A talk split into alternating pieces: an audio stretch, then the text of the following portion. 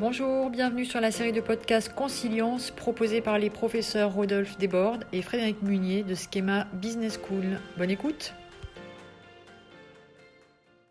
Bonjour, bonjour à toutes et à tous et bienvenue dans ce nouveau podcast Consilience. Frédéric Munier, professeur de géopolitique à Schema Business School. Et aujourd'hui, j'ai le plaisir d'accueillir Sabrina Chic. Bonjour Sabrina. Bonjour Frédéric.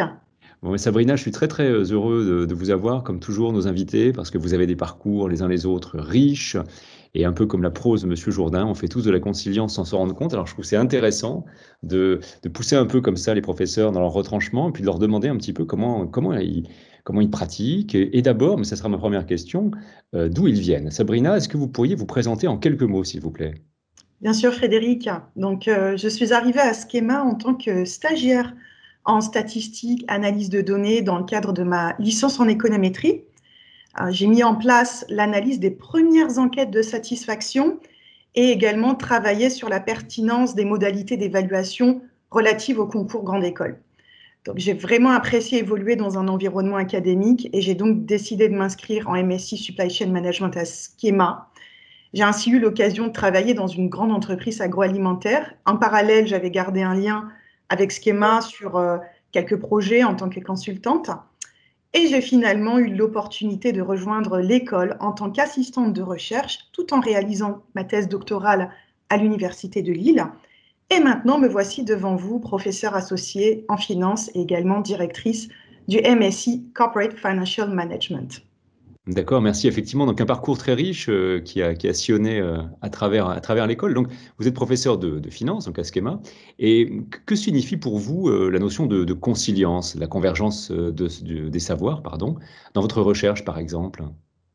Alors, dans mes recherches, j'ai toujours été attirée par des sujets assez transversaux. Mmh en effet, les problématiques purement orientées finance m'inspirent beaucoup moins que des sujets qui font référence à des composantes extra-financières. Par exemple, dans le cadre de mon doctorat, je me suis penchée sur l'effet du dirigeant sur la performance de l'entreprise, ce qui m'a amené à réfléchir sur la notion de performance financière, ainsi que sur les différents leviers qui influencent cette performance, mais pas que.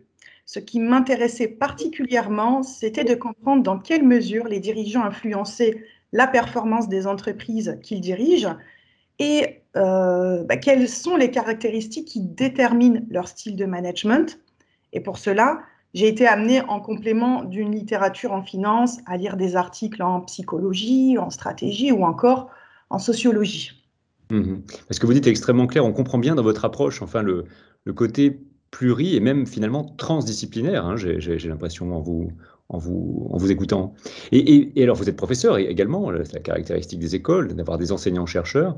Ce que vous avez dit était très très clair pour la, pour la recherche. Et comment est-ce que vous favorisez, puisque votre, vous avez une pratique d'emblée inter, voire transdisciplinaire, comment est-ce que, en tant que professeur, dans votre pratique pédagogique, vous, vous favorisez cette approche finalement, euh, finalement très large, en spectre large oui, en effet, mon approche transdisciplinaire ne s'arrête pas euh, que sur le plan de la recherche puisqu'en tant que professeur, je, suis déjà naturellement attirée par des thématiques qui concilient plusieurs éléments. Euh, par exemple, j'enseigne le cours de méthodologie de la recherche et j'ai à cœur euh, de profiter de ce moment pour introduire l'influence de la psychologie dans les décisions financières, donc la, psychologie des investisseurs, bien sûr, c'est-à-dire la finance comportementale. D'ailleurs, j'ai euh, publié un, ouvrage sur le sujet ou encore de m'attarder euh, sur euh, enfin, des, des, notions d'esprit critique, comment développer son esprit critique.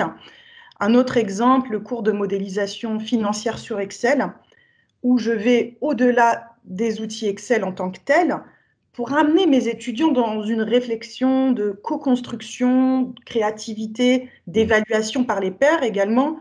Et ces différentes actions permettent de solliciter différentes composantes de leur apprentissage et de profiter au maximum de la diversité euh, apportée par leurs camarades.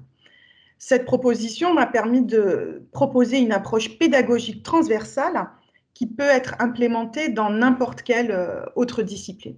Mmh Et en tant que directrice de, votre master, euh, est-ce que vous favorisez de manière ou d'une autre, encore une fois, le fait de, de, casser les silos, d'enjamber les disciplines ou de les utiliser, de les combiner, pardon? Tout à fait. D'ailleurs, vous, noterez que mon master ne s'appelle pas euh, Corporate Finance, mm-hmm. mais euh, Corporate Financial Management. Et là-dedans, en fait, ce qu'on a voulu mettre en évidence, c'est que effectivement, nos étudiants ressortent de ce master avec les compétences euh, euh, requises pour pouvoir être capable de lire des documents comptables, de faire ressortir des éléments financiers, de prendre des décisions financières. Mais également, on intègre des éléments euh, tels que l'intelligence artificielle, on les initie à des outils d'analyse de données, on intègre aussi bien évidemment la RSE. ils, ont aussi, ils bénéficient également de cours de leadership, de négociation, donc c'est vraiment un master qui concilie différentes euh, euh, compétences, différentes approches. C'est très très clair, effectivement, euh, un, master, un master très large. J'aurais une dernière question en vous écoutant. vous parliez tout à l'heure de finances comportementales. Alors c'est mhm. peut-être pour nos auditeurs un concept qui peut, enfin interroger en tout cas. on imagine la finance d'une manière très mathématisante et on imagine que le comportement c'est une autre sphère, un autre domaine. Vous pourriez définir cette notion en quelques mots pour finir? Parce qu'il me semble que, il me semble que c'est une notion typique de conciliance. Là, on a, vous avez croisé, imbriqué en quelque sorte deux domaines qu'on n'a pas toujours l'habitude de, mettre ensemble En effet, euh, pendant longtemps, la théorie financière, ce qu'on appelle la euh, néoclassique, a considéré que les, agents, donc les investisseurs, étaient, avaient une euh, capacité à maximiser leur, leur utilité, en fait leur fonction d'utilité, c'est-à-dire qu'ils étaient complètement rationnels. Mm-hmm. Or, nous avons, au fur et à mesure des années, essayer d'expliquer tout un tas de phénomènes par la recherche, par le biais de la recherche. Et certains sont restés en suspens puisque finalement, euh, cette modélisation, comme euh, vous le disiez, Frédéric, purement mathématique, ne pouvait s'appliquer euh, à tous les comportements. C'est là on a mis en évidence le fait que les agents, en fait, étaient aussi empreints de biais cognitifs. Et donc, quand ils prennent une décision financière, effectivement, ils ont à cœur de maximiser la rentabilité, mais parfois ils sont influencés par des variables autres, euh, telles que, euh, voilà, il y, a un effet, par exemple, comportement moutonnier, il y a des effets aussi euh, d'humeur, dans quelle humeur on se trouve, il y a des effets même, on a même vu que la météo pouvait influencer une décision d'investissement. Voilà, donc je, si vous, voulez en savoir plus, je vous invite à, lire un, ouvrage sur le sujet.